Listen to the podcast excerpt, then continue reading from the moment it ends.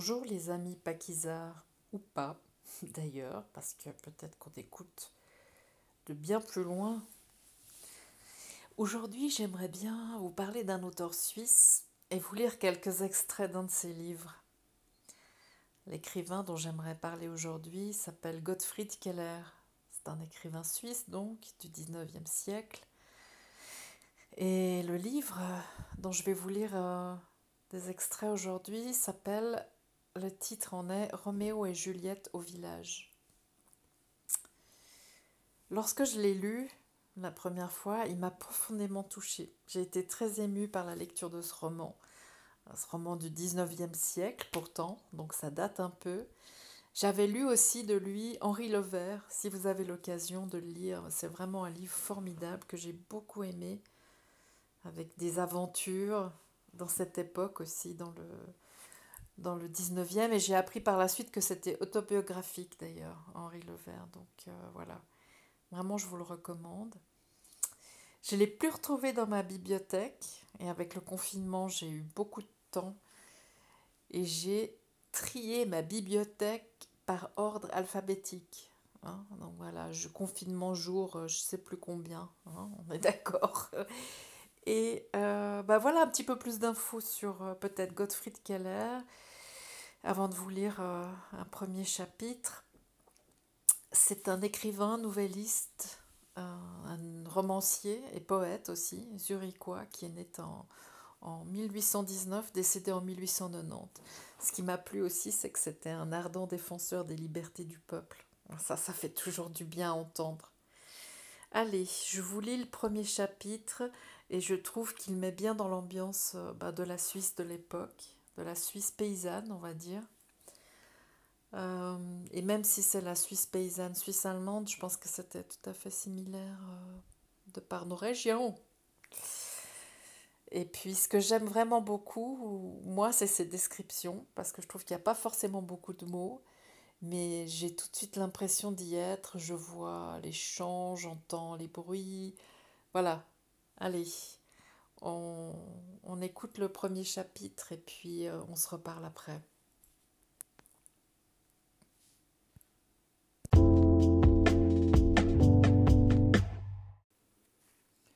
Conter cette histoire serait vingt pastiches si elle ne reposait sur un événement réel et n'aidait à montrer à quelle profondeur racine dans la vie humaine chacun de ces mythes qui servent de base aux grandes œuvres antiques. Peu nombreux sont ces mythes, mais ils ne cessent de réapparaître sous un habit nouveau, de se mettre de force dans nos mains pour nous contraindre à les tenir fermement. Près de la belle rivière qui coule à une demi-heure de marche de Seldvilla, s'élève et s'étend largement un terrain ondulé qui, bien cultivé lui-même, va se perdant dans la plaine fertile. Au loin, au pied de cette ondulation, un village avec son bouquet de grosses fermes. Là, sur une colline à pente douce, s'étendaient à l'aise, il y a quelques années, trois champs superbes, tout en longueur, tels trois gigantesques rubans, côte à côte alignés. Par une matinée ensoleillée de septembre, deux paysans labouraient le premier et le troisième de ces champs, celui du milieu semblait avoir été laissé là, inculte, en friche, depuis maintes années. Des pierres et de folles hautes herbes le recouvraient, et tout un monde de bestioles bourdonnait au-dessus de lui sans que rien le dérangeât. Quant à nos deux laboureurs, qui, chacun de son côté, marchaient derrière leur charrue, c'étaient des hommes de la quarantaine, bien en os, de haute taille tout en eux faisait reconnaître du premier regard des paysans jouissant de la sécurité et de la prospérité. L'un et l'autre portaient de courtes culottes en coutil solide, où chaque pli avait sa place immuable, semblait pour ainsi dire taillé dans une pierre. Leur arrivait-il, butant à quelques obstacles, d'empoigner plus fermement leur charrue les manches de leurs chemises grossières tremblaient de la secousse légère, cependant que leurs visages bien rasés, restant calmes et attentifs, mais clignotant quelque peu sous l'éclat du soleil, regardaient devant eux, mesurant le sillon. Parfois aussi, quand un bruit lointain interrompait le silence, ils se retournaient, regardaient autour d'eux. Lentement, avec une sorte de grâce native, ils posaient un pied devant l'autre et aucun d'eux ne disait mot, sauf pour donner quelques ordres aux valets qui stimulaient leurs magnifiques chevaux. Vus d'un peu loin, ils se ressemblaient parfaitement. C'est que tous deux, ils représentaient le type originel du pays. Au premier regard, on n'eût pu les distinguer qu'à la mèche de leur bonnet blanc, qui chez l'un tombait sur le front, tandis que chez l'autre elle tombait sur la nuque. Mais cela même était interchangeable entre eux lorsqu'ils changeaient de direction pour labourer. Alors, lorsque sur la haute colline ils se croisaient, la mèche de celui qui marchait contre le vent frais d'est se renversait sur sa nuque, la mèche de celui qui maintenant avait le vent dans le dos se dressait vers l'avant, et il y avait aussi, chaque fois, un moment neutre où leurs deux mèches scintillantes vacillaient dans l'air, telles deux flammes blanches serpentillons vers le ciel. Ainsi tous deux labouraient paisibles, et ils étaient beaux, et il était beau de les voir en ce paysage automnal de calme et d'or, se croiser silencieusement et lentement sur la colline, puis s'éloigner l'un de l'autre insensiblement. S'éloigner, toujours de plus en plus, jusqu'à l'instant où, tels deux astres à leur couchant, ils tombaient et s'anéantissaient derrière le bombement de la colline pour ressurgir de nouveau après un bon moment. Quand ils trouvaient une pierre dans leur sillon, ils la lançaient dans le champ inculte avec un mouvement à la fois énergique et indifférent. Mais la chose était rare car depuis longtemps le champ en friche avait été régulièrement accablé de toutes les pierres qu'il était possible de trouver dans les deux champs voisins. La longue matinée s'était ainsi en partie écoulée, quand s'approcha, venant du village, un véhicule minuscule et mignon, qu'on pouvait à peine distinguer lorsqu'il se mit à gravir la pente douce. C'était une voiturette de gosse, dans laquelle les enfants des deux paysans un garçon et un petit bout de fillette apportaient en commun le casse-croûte d'avant-midi. Pour chacun de nos laboureurs, il s'y trouvait un beau pain enveloppé d'une serviette, un flacon de vin, quelques gâteries choisies par la tendre paysanne pour son vaillant maître, puis aussi des pommes et des poires dont les formes étaient bizarres. Les enfants les ayant cueillis en route ayant déjà mordus. Enfin, entièrement nue et le visage barbouillé, une poupée à une seule jambe, installée entre les pins comme une demoiselle qui se laisse confortablement voiturer. Après maintes accrocs et maintes haltes, le véhicule s'arrêta enfin sur la hauteur, à l'ombre d'un groupe de jeunes tilleuls, à la lisière du champ. On pouvait maintenant contempler de près ces deux conducteurs un garçonnet de sept ans et une fillette de cinq ans, respirant tous deux la santé et la gaieté. Rien de particulier en eux, sinon les yeux, qu'ils avaient très beaux, l'un et l'autre, ainsi que le teint brunâtre et les cheveux frisés, qui donnaient à la fillette un air passionné et candide. Nos laboureurs étaient maintenant parvenus de nouveau sur le bombement de la colline. Ils jetèrent un peu de trèfle à leurs chevaux, laissant leur charrue dans le sillon à moitié achevé, et, en bons voisins, se dirigèrent vers le casse-croûte commun. Ne s'étant pas encore parlé ce jour-là, ils commencèrent par se saluer. Avec quel plaisir ils entament leur déjeuner et en distribuent une part aux enfants qui ne bougent pas de là jusqu'à ce qu'on ait fini de manger et de boire. Avec quel plaisir ils laissent errer leurs regards sur les environs et le lointain. Ils voyaient la petite ville briller d'un éclat enfumé parmi les montagnes. C'est que le copieux repas de midi, préparé tous les jours par les Villains entretenait et répandait largement au-dessus des toits un nuage d'argent qui se voyait de loin et dont la masse s'élevait en riant vers les monts. Ces gredins de Seldivlans, ça se cuisine encore un bon bouquet, dit Mans, l'un des paysans.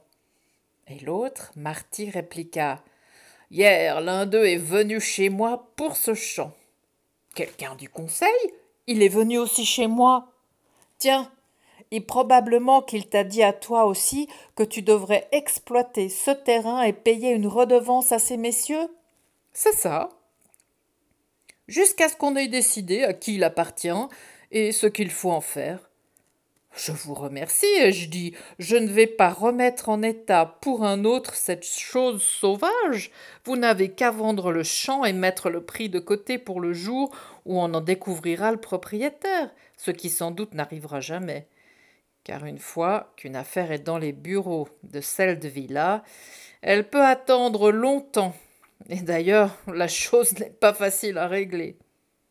Mais en attendant, ces coquins aimeraient bien se régaler avec l'argent du fermage, ce qu'ils pourraient, il est vrai, tout aussi bien faire avec l'argent de la vente.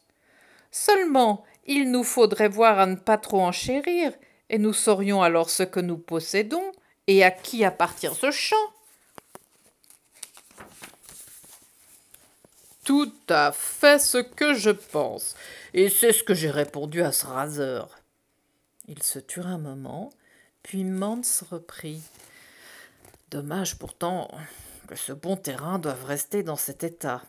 Je ne peux pas le regarder, dire que ça va chercher dans les vingt ans qu'il est comme ça, et que personne, personne ne s'en préoccupe car il n'y a personne au village qui ait quelque réclamation à faire valoir sur ce champ, et personne ne sait non plus ce qu'ont bien pu devenir les enfants de ce damné joueur de clairon. Hum Il y aurait bien une chose pourtant. Quand je regarde le violonneux noir, qui tantôt campe avec les vagabonds, tantôt joue avec les balles du village, je serais prêt à mettre ma main au feu que c'est là un petit-fils du joueur de clairon. Mais baf, il ignore qu'il lui reste encore un champ. Mais qu'est-ce qu'il en ferait? Tout un mois il se saoulerait, et puis il serait comme avant. Et puis, qui s'aviserait de le lui signaler, puisqu'on est absolument incapable de savoir au juste ce qu'il en est?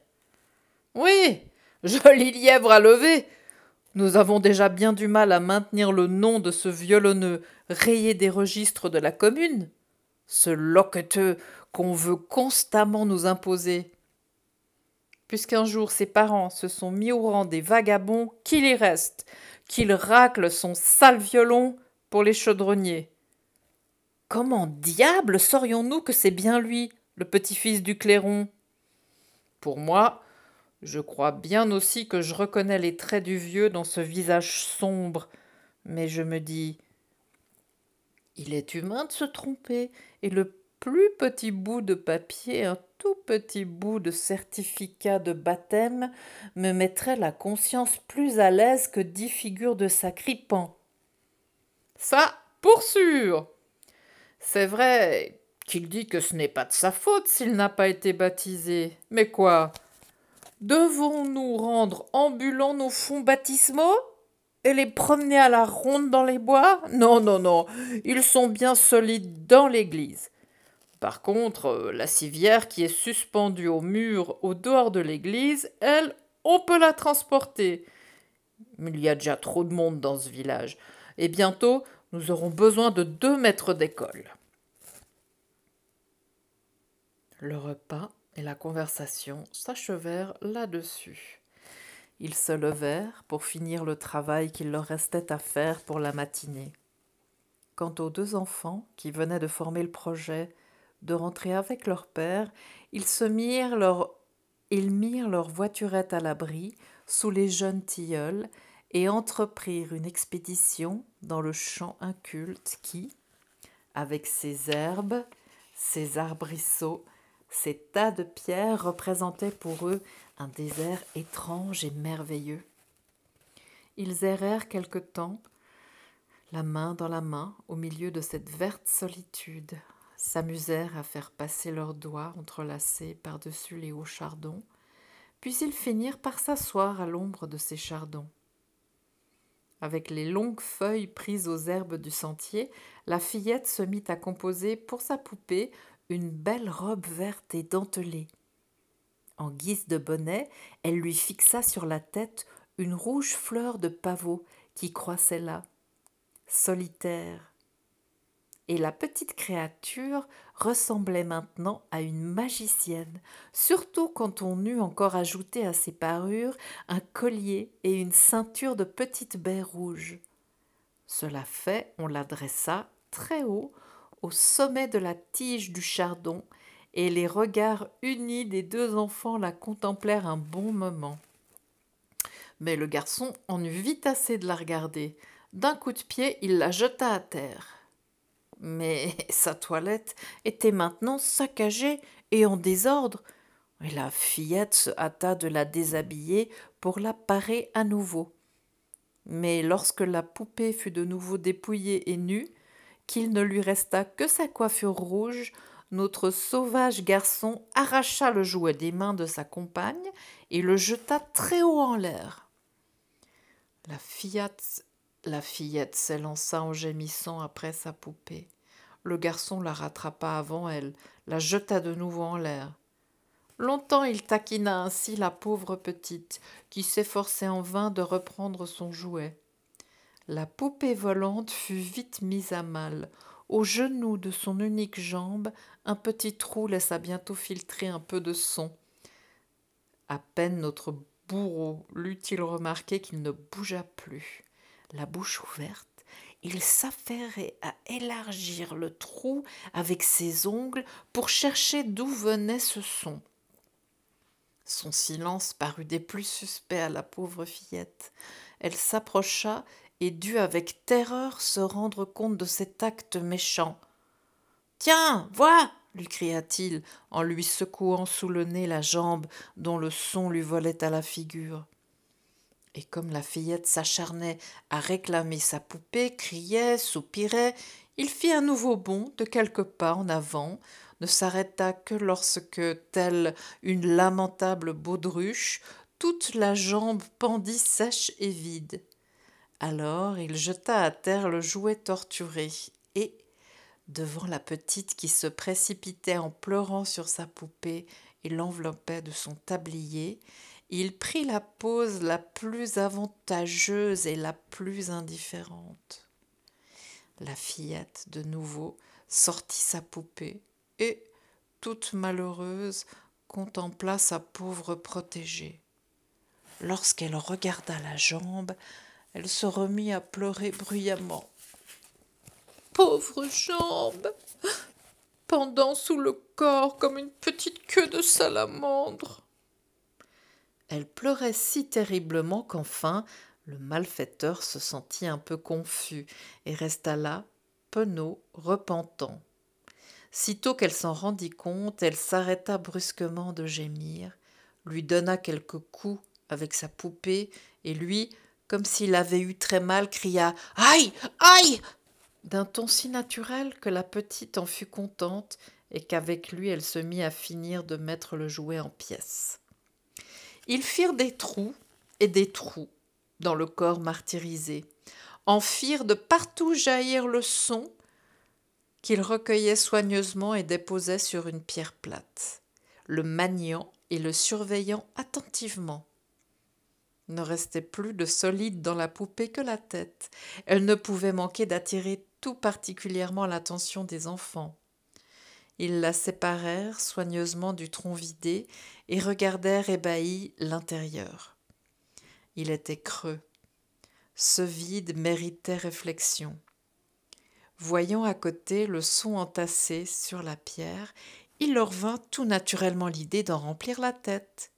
Et aussitôt, leurs petites mains enfantines de s'affairer à y fourrer du son, à y mettre pour la première fois dans son existence quelque chose. Mais le garçon, apparemment, ne voulait encore y voir qu'une chose morte. Justement, il venait d'attraper une grande mouche bleue. Tenant l'insecte bourdonnant dans le creux entre ses deux mains, il ordonna à la fillette de sortir le son, emprisonna la mouche dans la tête dont il boucha l'ouverture avec de l'herbe.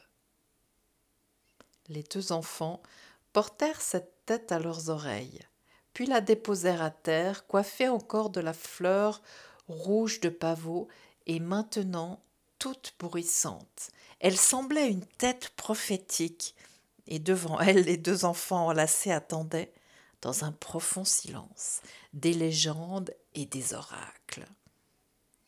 Mais tout prophète suscite l'effroi et l'ingratitude, la faible vie qui remuait dans cette figure grossière excita chez les deux enfants l'instinctive cruauté humaine. Ils décidèrent d'enterrer la tête, creusèrent une petite fosse, l'y ensevelirent, sans demander l'avis de la mouche captive, au-dessus de la tombe, ils érigèrent un imposant monument de cailloux. Alors ils se sentirent un peu terrifiés. Ils avaient enterré quelque chose qui avait vie et forme humaine. Ils s'éloignèrent à bonne distance du sinistre endroit. Las, la fillette s'allongea sur le dos en un coin couvert d'herbes vertes et se mit à chantonner d'une voix monotone quelques paroles, toujours les mêmes. Et le garçonnet se blottit près d'elle, chantant pour l'accompagner, ne sachant plus d'ailleurs si lui aussi, tant il se sentait las et indolent, allait se laisser tomber entièrement sur le sol. Pendant que la fillette chantait, le soleil scintillait sur sa bouche ouverte, illuminant ses petites dents éblouissantes de blancheur, étincelait au long de ses longs, rondes lèvres pourpres. Le garçonnet vit ses dents, prit la tête de la fillette dans ses mains, examina avec curiosité cette bouche, s'écria Devine, combien de dents est-ce qu'on a? La petite réfléchit un moment, comme si elle comptait très sérieusement. Lança à tout hasard. Cent? Non. Trente-deux, dit le garçon. Attends voir que je compte un peu. Il compta les dents de sa compagne, compta, recompta bien des fois, sans jamais trouver trente-deux. Elle se tint longtemps tranquille, mais comme l'ardent calculateur n'en finissait pas, elle sauta sur ses pieds. Maintenant, c'est moi qui vais compter les tiennes. Et c'est au tour du gamin de s'allonger sur l'herbe. La fillette sur lui, lui entourant la tête de ses mains, il ouvre sa bouche toute grande et elle compte. Un, deux, sept, cinq, deux, un. C'était tout ce que notre petite beauté connaissait comme chiffre. Le garçon corrigeait, montrait comment il fallait s'y prendre. Mille fois elle recommença ainsi. De tous les jeux de la journée, celui-ci semblait leur plaire le plus. Enfin, de guerre lasse, la petite se laissa tomber de tout son long sur son petit professeur de calcul, et tous deux s'endormirent sous le limpide soleil de midi. Cependant, leur père avait fini de labourer leurs champs, maintenant transformés en surface brune aux odeurs fraîches. Quand le dernier sillon fut achevé, le valet de l'un d'eux voulut s'arrêter, mais son maître lui cria. Pourquoi t'arrêtes-tu? Fais encore un tour. Mais tout est fini. Tais-toi et fais ce que je te dis. Ils firent donc un autre tour, creusèrent un sillon, un bon sillon dans le champ du milieu, le champ sans propriétaire. Herbe et pierres volaient, mais le paysan ne prenait pas le temps de les enlever, pensant sans doute qu'il pourrait le faire après, et se contentant ce jour-là de faire le plus gros de l'ouvrage. Aussi ne mit-on pas longtemps à gravir la pente douce parvenue sur le bombement de la colline, où la brise délicieuse lui rejeta sur la nuque la mèche de son bonnet. Que vit notre homme? Son voisin, qui, de son côté lui aussi, la mèche de son bonnet pointant vers l'avant, continuait à labourer et creusait également un sillon dans le champ du milieu. Chacun voyait parfaitement ce que faisait l'autre. Tous deux faisaient semblant de ne rien voir. Ils s'éloignèrent, disparurent encore une fois, chacun d'eux semblable à une constellation, passant silencieusement devant sa voisine pour aller s'évanouir derrière notre terre ronde. Ainsi les navettes du destin passent-elles l'une contre l'autre, et ce que le destin tisse, nul tisserand ne le connaît.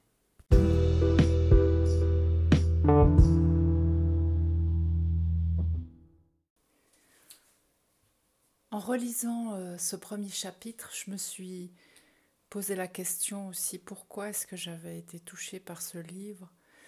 Qu'est-ce qui faisait que ça m'avait émue? Et je pense que je m'y retrouve euh, dans cette euh, obligation de faire face à des conventions sociales qu'on rejette tout au fond de soi. Mais quelque part, la pression sociale est telle qu'on est quand même obligé de, de faire avec. On ne regarde pas son propre bonheur. Il euh, y a ça qui m'a parlé. J'ai été touchée aussi par euh, l'histoire d'amour impossible. Moi, je crois que ça, c'est mon côté romantique, désespérant. Euh, même à 53 ans. voilà, je pense que c'est quelque chose que le romantisme qu'on est, hein, c'est un peu comme une, euh, une maladie. Euh, je pense pas que même si on a des déconvenus, on puisse être euh, immunisé ou voilà.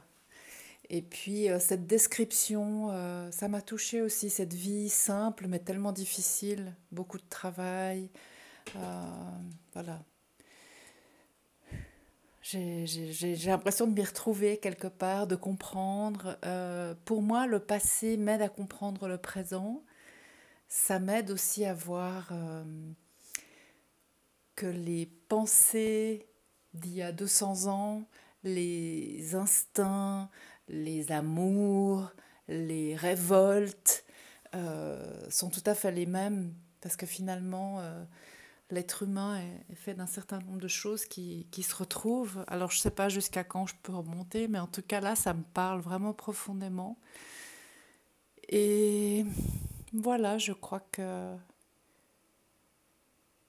l'histoire est, belle. Roméo et Juliette, euh, qu'ils soient à Vérone euh, ou en Suisse allemande, bon, c'est difficile, ces conventions des adultes. Je me suis retrouvée aussi peut-être dans le côté révolté de l'adolescence avec euh, notre pureté, notre innocence justement, et puis ces conventions sociales euh, implémentées par les adultes avec euh, une certaine rigueur et une certaine peur probablement, parce que eux-mêmes ont dû ressentir ce que j'avais ressenti moi en tant qu'adolescente, et ainsi de suite, parce que j'ai aussi des enfants, donc voilà, ça va, ça va assez loin si on aime se poser des questions euh, sous des dehors, finalement, ce roman de pas très très long, hein, je dirais qu'il y a. Euh, n'y a pas énormément de pages, mais c'est. Voilà, il y a toute une interrogation. Je vous lis la suite.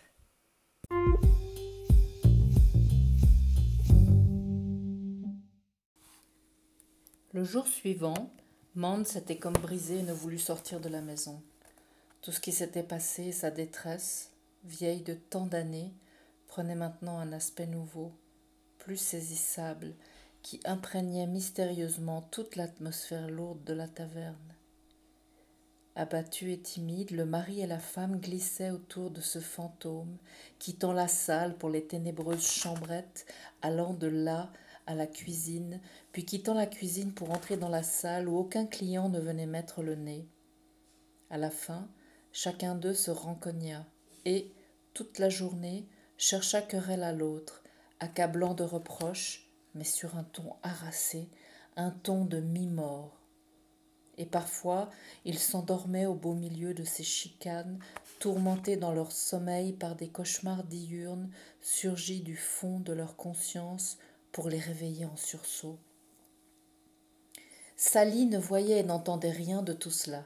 Il ne pensait qu'à Vreni, dans son exaltation, il lui semblait toujours non seulement qu'il était indiciblement riche, mais encore qu'il avait appris tout ce qu'il convient d'apprendre qu'il savait une quantité infinie de belles et bonnes choses.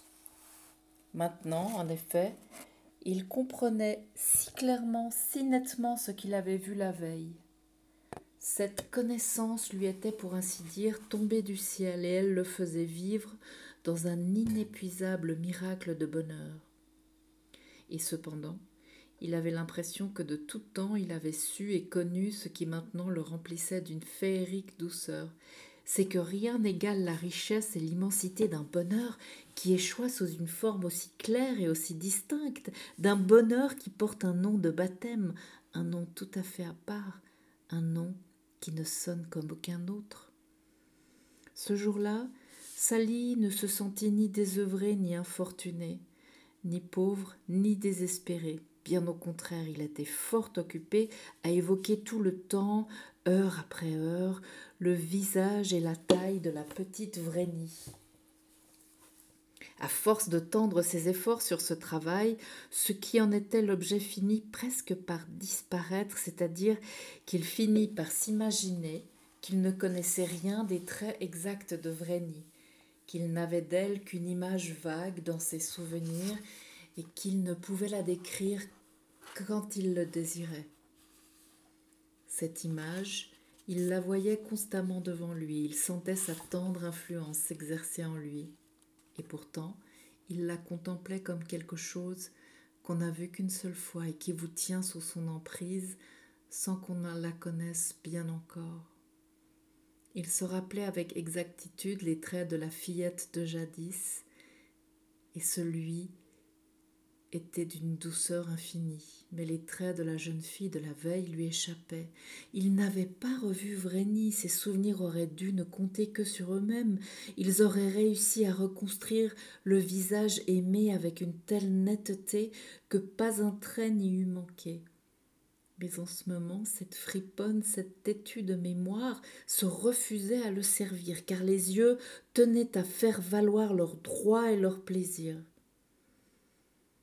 Dans l'après-midi, à l'heure où le soleil limpide et chaud éclairait les étages supérieurs des maisons noires, Sally franchit la porte de la ville et se hâta vers sa maison d'autrefois, qui scintillait devant lui comme une Jérusalem céleste aux douze portes étincelantes. À chaque pas qui le rapprochait d'elle, elle faisait battre son cœur. Il rencontra sur son chemin le père de Vreni qui paraissait se diriger vers la ville. Il avait un aspect négligé et hirsute. Sa barbe, devenue toute noirâtre, n'avait pas été rasée depuis des semaines. Il avait tout à fait l'air d'un paysan méchant et débauché qui, après avoir bu tout son bien, se prépare à quelque mauvais coup contre ses voisins.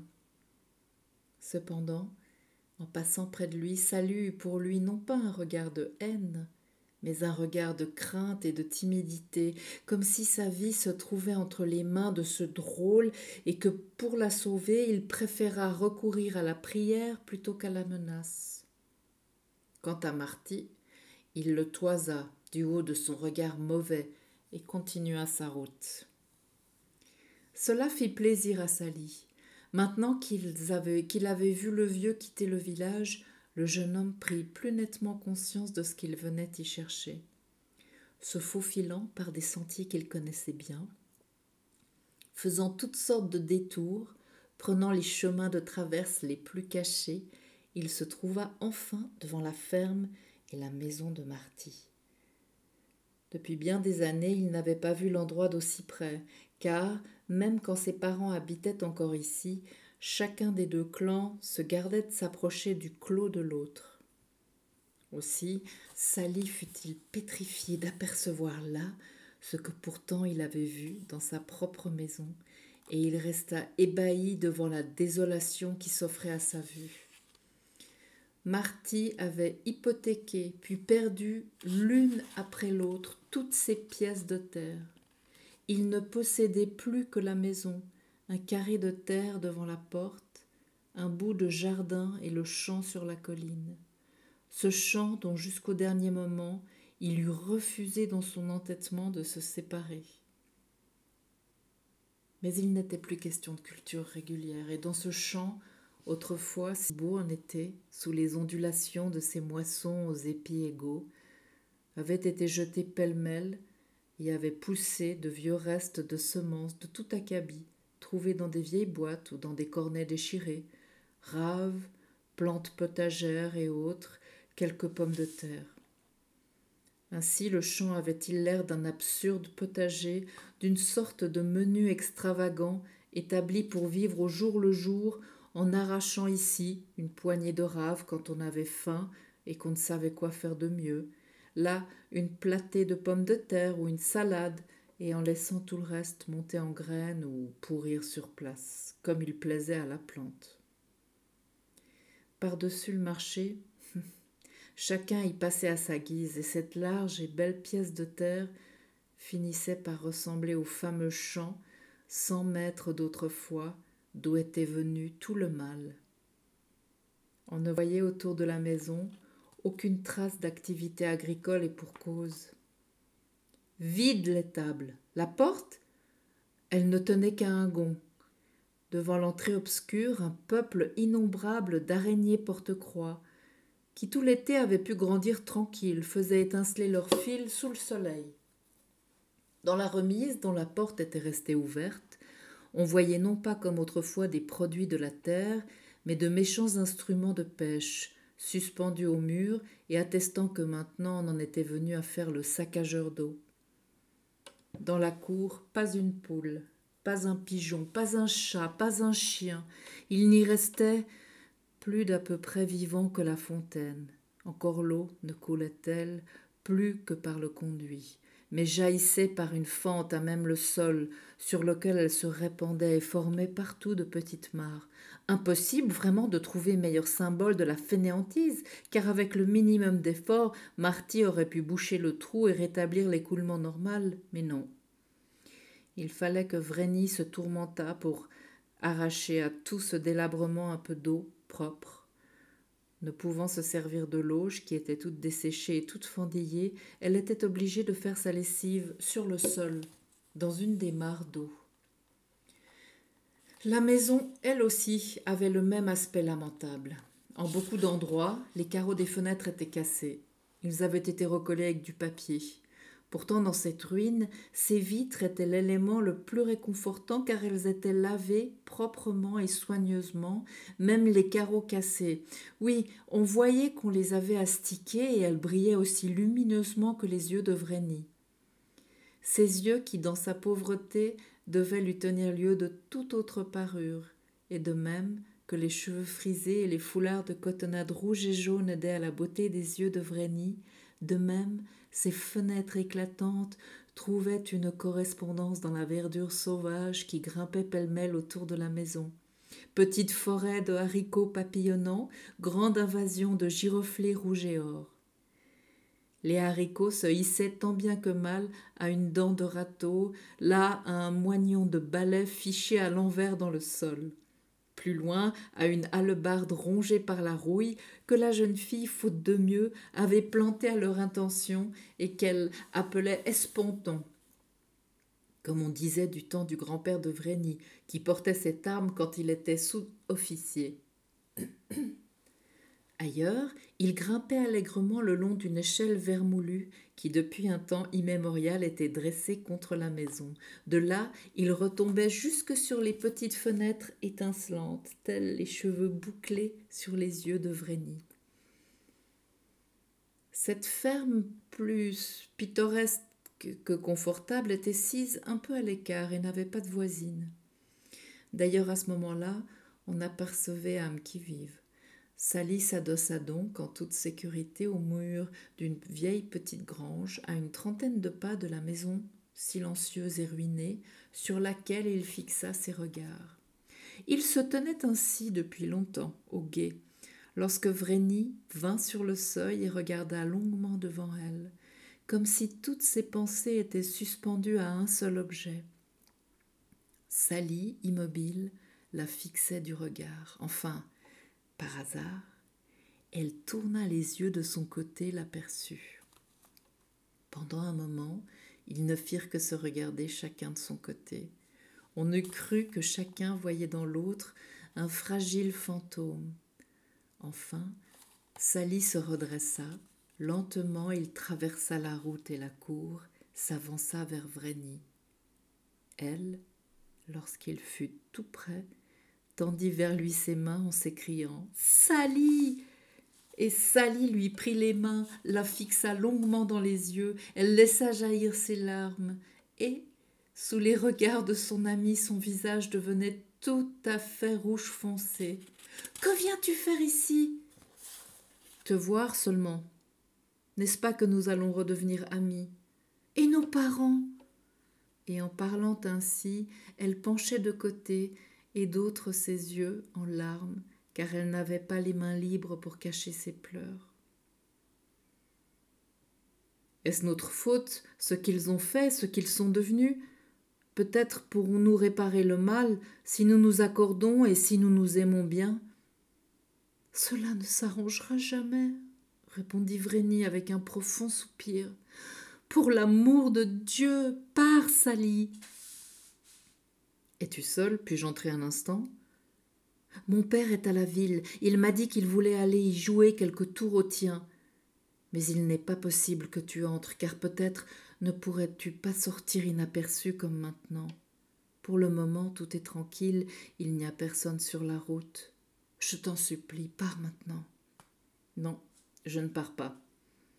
Depuis hier, je n'ai pas cessé une seule minute de penser à toi. Je ne partirai pas ainsi. Il faut, il faut que nous parlions au moins une heure ou une demi-heure. Cela nous fera du bien. Vreni réfléchit un tout petit moment et trouva. À la tombée de la nuit, je dois aller chercher quelques légumes à notre champ. Tu sais lequel? Nous n'avons plus que celui-là. Il n'y aura personne aux environs, car tout le monde est aux moissons dans une autre direction. Si tu veux, viens là-bas. Mais maintenant va-t'en et prends garde que personne ne te voie, bien que personne ici ne nous fréquente plus, cela ferait tellement jaser que mon père l'apprendrait aussitôt. Ils se lâchèrent alors les mains, puis tout de suite se les reprirent, et tous deux dirent en même temps Mais comment donc vas-tu?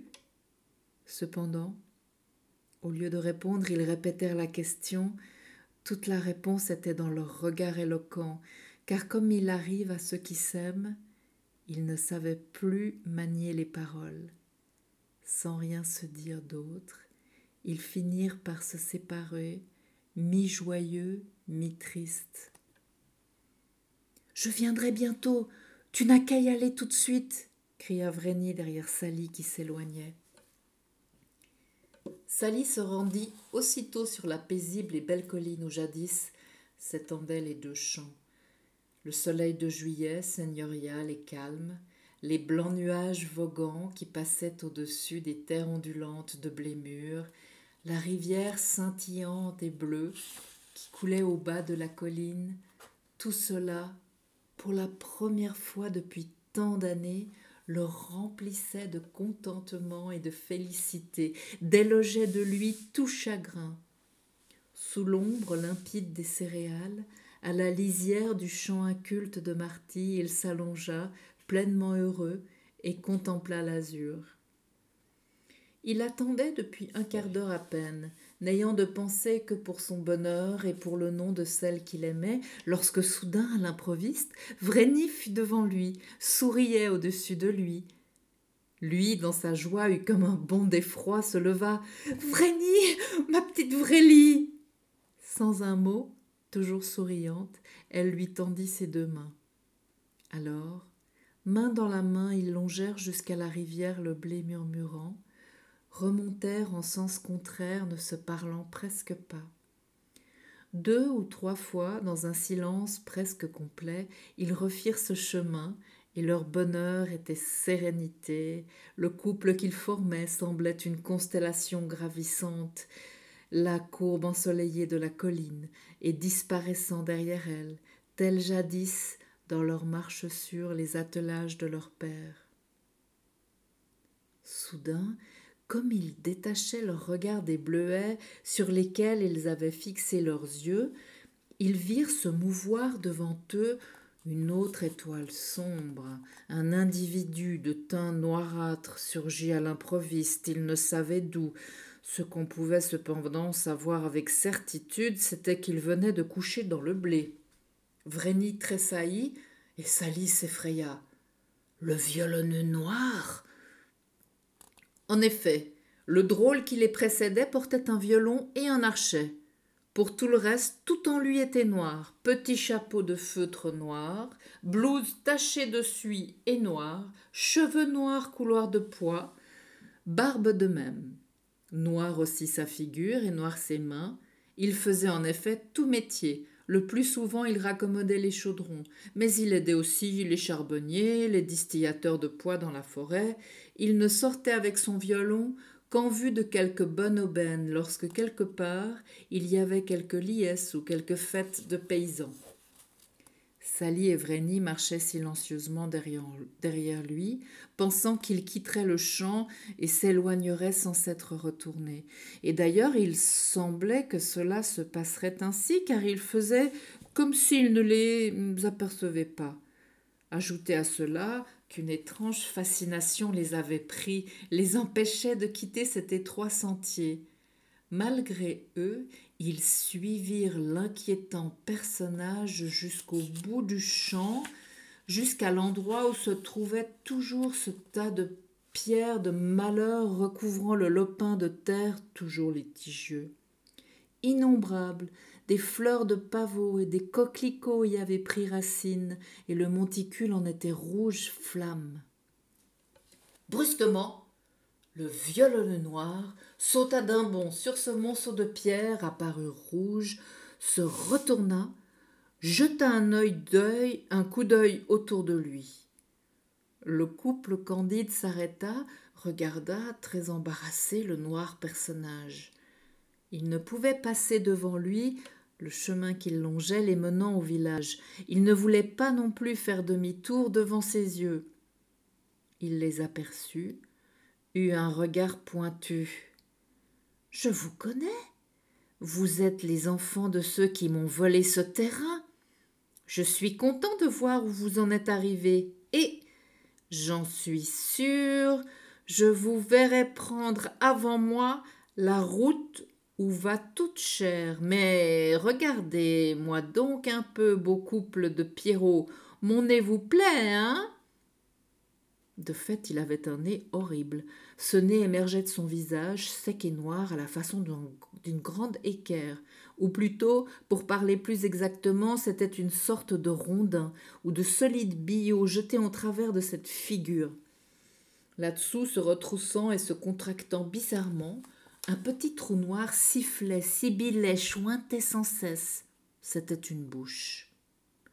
En outre, le petit chapeau de feutre noir vous mettait mal à l'aise. Il n'était ni rond ni pointu, sa forme était si étrange qu'il semblait à chaque instant changer d'aspect, bien qu'il ne bougeât pas. Quant aux yeux, on n'en voyait guère que le blanc, car les pupilles étaient continuellement prises dans une agitation rapide comme l'éclair, et le bondissait en zigzag comme de lièvre. Mais regardez-moi donc un peu, continua-t-il. Vos pères me connaissaient bien, et dans ce village, ils savent tous qui je suis, rien qu'à voir mon nez. Voilà des années qu'ils ont fait annoncer qu'ils tenaient une somme d'argent à la disposition de l'héritier de ce champ.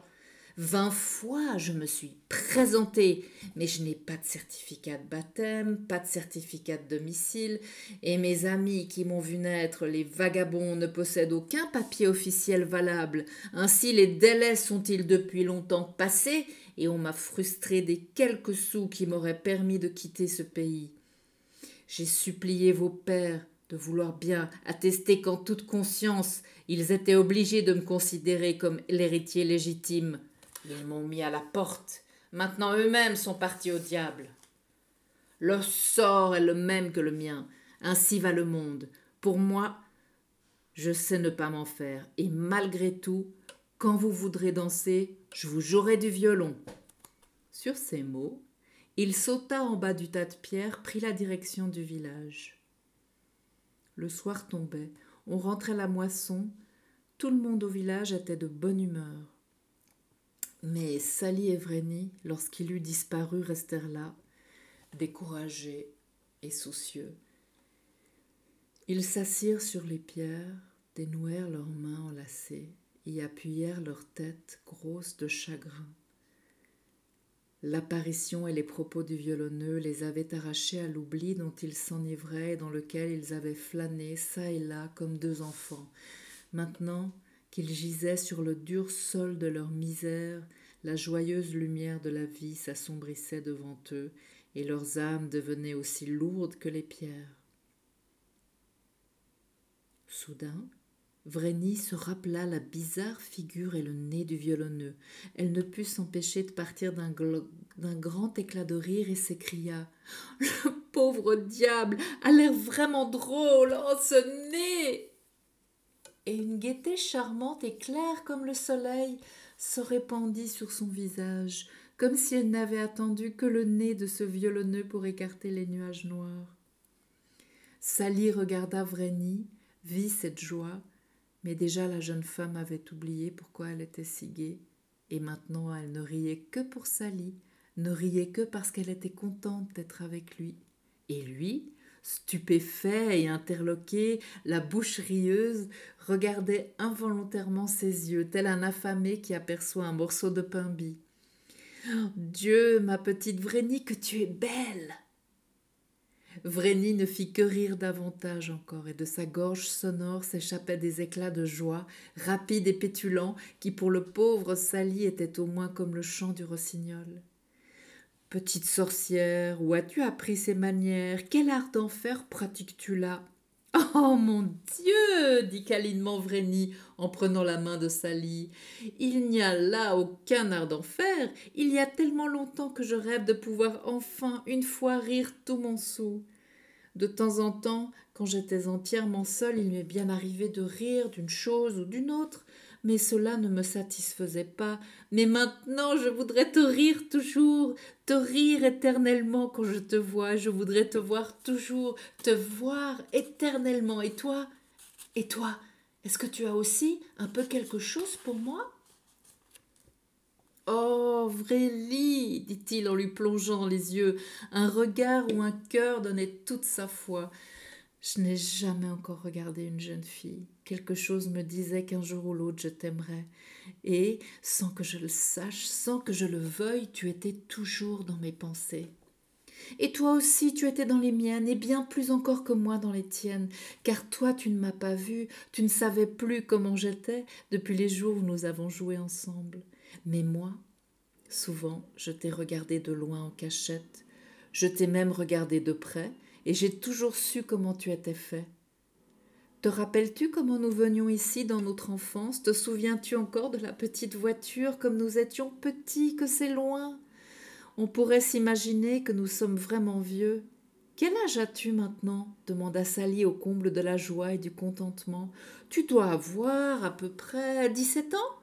Dix-sept ans et demi? Et toi? Mais non, je sais, tu vas avoir bientôt vingt ans. Comment le sais-tu? Et si je ne voulais pas te le dire? Tu ne veux pas le dire? Non. Non, bien vrai? Non et non. Tu dois me le dire. Tu vas m'y forcer peut-être. Nous allons voir. Sally tenait ses propos candides afin que ses mains puissent faire une douce violence à Vreni par des caresses maladroites qui devaient figurer des punitions et Vreni, jouant à se défendre, prolongeait avec beaucoup de bonne volonté ce babillage qui leur paraissait à tous deux, malgré son insignifiance, plein d'esprit et de douceur. Mais à la longue, Sally, excitée et enhardie, maîtrisa les mains de Vreni et fit tomber la jeune fille parmi les fleurs de pavot. Elle était là, étendue, les yeux clignotant au soleil, les joues brillantes comme de la pourpre, et dans sa bouche entr'ouverte l'éclat de deux rangées de dents blanches. Ses sourcils foncés, si fins et si beaux, s'entremêlaient et sa jeune poitrine se soulevait et s'abaissait spièglement sous les quatre mains qui sur elle s'étreignaient et se faisaient une guerre désordonnée. Sally ne se tenait plus de joie d'avoir devant ses yeux cette souple et splendide créature, de savoir qu'elle était à lui, il lui semblait qu'il avait un royaume. Toutes tes dents blanches, tu les as encore, dit-il en riant. Te rappelles-tu, comme nous les avons souvent comptées autrefois? Tu sais compter maintenant? Ce ne sont pas les mêmes, bébé que tu es. Celles dont tu parles sont tombées il y a longtemps. Sally voulut alors, dans sa candeur, reprendre le jeu de jadis et compter ses dents, ses perles.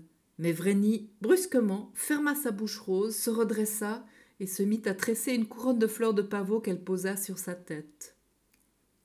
La couronne, large et touffue, donnait à la brune fille un air féeriquement ensorcelant, et Sally, tout miséreux qu'il était, tenait dans ses bras ce que les riches, ne serait-ce que pour le contempler sur une toile à leur mur, eussent payé à prix d'or.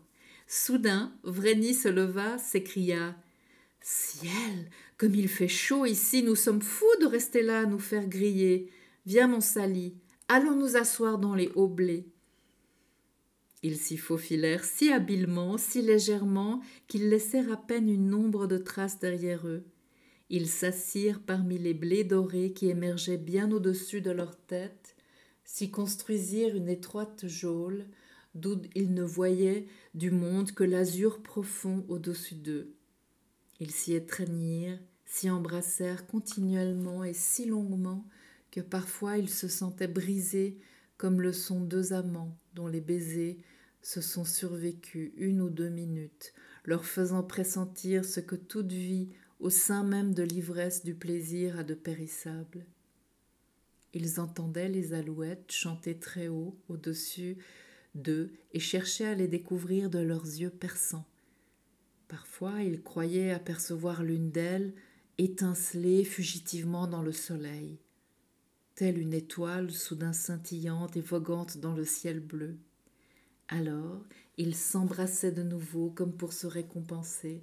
De toute leur force ils cherchaient à se créer mutuellement de l'oubli et de l'illusion. Regarde là-bas, il y en a une qui brille, murmurait Sally. Et Vreni lui répondait également à voix basse. Je l'entends, mais je ne la vois pas. Mais si, ouvre bien l'œil, c'est là où il y a ce petit nuage blanc un peu à sa droite. Et tous deux regardaient avec application.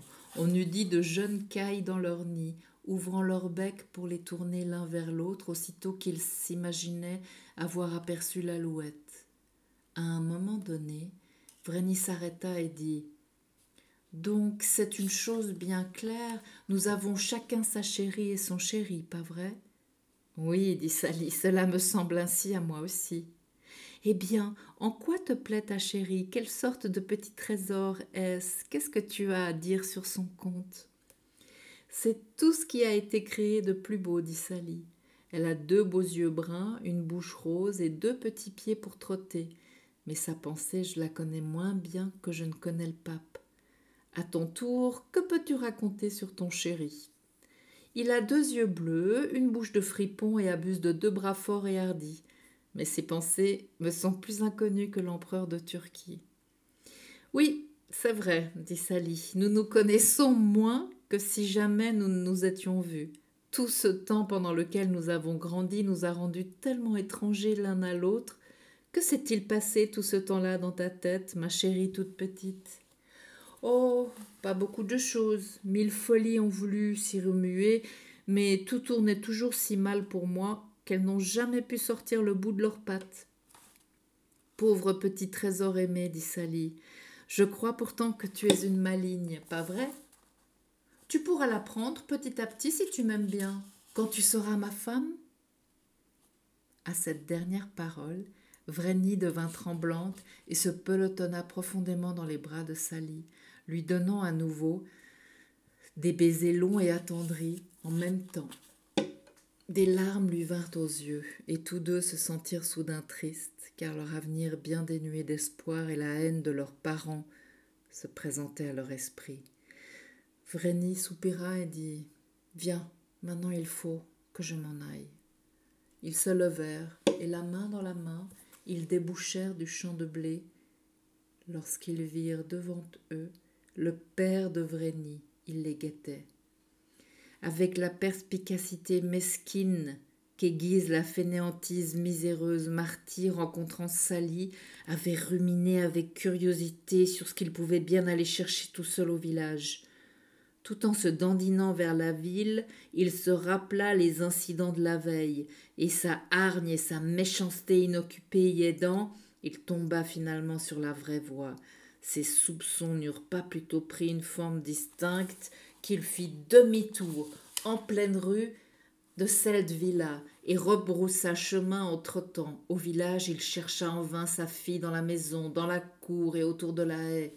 Avec une curiosité croissante, il courut vers le champ, et quand il vit à terre le panier avec lequel Vreni avait coutume d'aller chercher des légumes sans que la jeune fille fût visible nulle part, il se mit à épier le champ de blé du voisin. C'est juste à ce moment que les jeunes gens en sortirent. Ils restèrent là, comme pétrifiés. Marty, tout le premier, il les regardait d'un œil mauvais, le visage livide. Puis il éclata en menaces et en injures terribles, en même temps qu'il se jetait avec fureur sur Sally pour le prendre à la gorge. Le jeune homme, terrorisé à la vue de ce sauvage, se jeta de quelques pas en arrière, mais ce fut pour rebondir tout de suite en voyant en avant, voyant que le barbon, n'ayant pu l'attraper, s'emparait de Vreni tremblante, la giflait à faire tomber sa couronne de fleurs rouges, puis enroulait ses cheveux autour de ses doigts pour la tirer violemment tout contre lui et la martyriser davantage.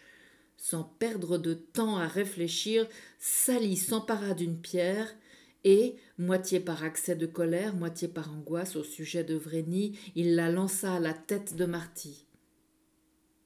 Celui-ci d'abord vacilla un peu, puis s'écroula sans connaissance sur le tas de pierres, entraînant avec lui Vreni, qui poussait des cris à fendre le cœur.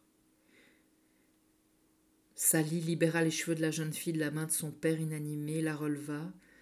Alors il resta là, comme une statue, ne sachant que faire la tête vide. Elle voyait son père étendu là, comme mort, se passa la main sur son visage, pâlissant, se secoua et dit Tu l'as tué? Sally, sans un mot, fit un signe de tête et Vreni s'écria Dieu, mon Dieu, c'est mon père Oh, le pauvre homme Puis, comme une folle, elle se jeta sur lui en lui soulevant la tête, le sang n'en coulait pas, et elle la laissa retomber. Sally se pencha de l'autre côté de l'homme, et tous deux, muets comme la tombe, leurs mains immobiles et paralysées, regardaient cette figure sans vie. À la fin, mais c'était simplement pour dire quelque chose, Sally s'écria Non, pourtant, il ne doit pas être mort. Non, ce n'est pas du tout sûr. Vreni arracha un pétale de coquelicot et le posa sur les lèvres livides de son père. Le pétale bougea faiblement. Il respire encore s'écria-t-elle. Vite, Cours au village, chercher du secours. Sally avait bondi et déjà se précipitait, mais elle lui tendit la main et le rappela. Mais ne reviens pas, toi, et ne dis rien de ce qui s'est passé. Moi, de mon côté, je me tairai. On ne pourra rien tirer de moi. Elle parlait, et son visage, tourné vers le pauvre Sally, tout décontenancé, était inondé de larmes poignantes. Viens, Embrasse-moi encore une fois, dit Sally. Non, pars, éloigne-toi. C'est fini, fini à jamais. Nous ne pourrons plus nous appartenir. Elle le repoussa, et lui, comme un automate, se dirigea vers le village. Rencontrant un petit garçon qu'il ne connaissait pas, il le chargea d'aller chercher les gens les plus proches et lui indiqua avec précision l'endroit où on avait besoin de secours. Puis, désespéré, il continua sa route, erra toute la nuit dans les bois d'alentour. À l'aube, il se glissa dans les champs pour essayer d'apprendre ce qui était arrivé, et il entendit des personnes matinales qui parlaient entre elles dire que Marty vivait encore, mais qu'il n'avait pas repris connaissance et qu'il y avait du bizarre dans cette affaire, car personne ne savait ce qui lui était arrivé. Alors seulement, Sally rentra à la ville et se cacha dans la chambre misère de sa maison.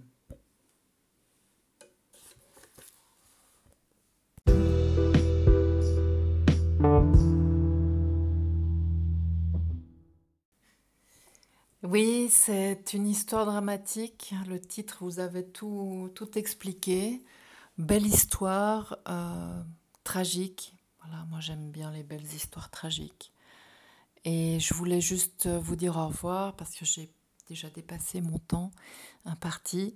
Et euh, j'espère qu'on va se, se, réécouter bah voilà, tout bientôt avec un prochain livre de ma bibliothèque. C'était La bibliothèque de Nathalie.